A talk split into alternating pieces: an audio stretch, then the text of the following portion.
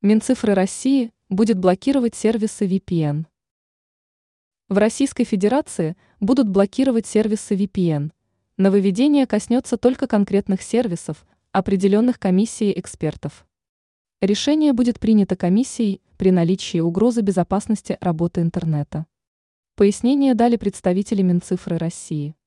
На основании решения экспертной комиссии, предусмотренной пунктом 10 правил – может осуществляться фильтрация конкретных VPN-сервисов и VPN-протоколов на мобильной сети связи для зарубежного трафика, которые определены как угроза, цитирует МИ «Россия» сегодня пояснение Минцифры РФ.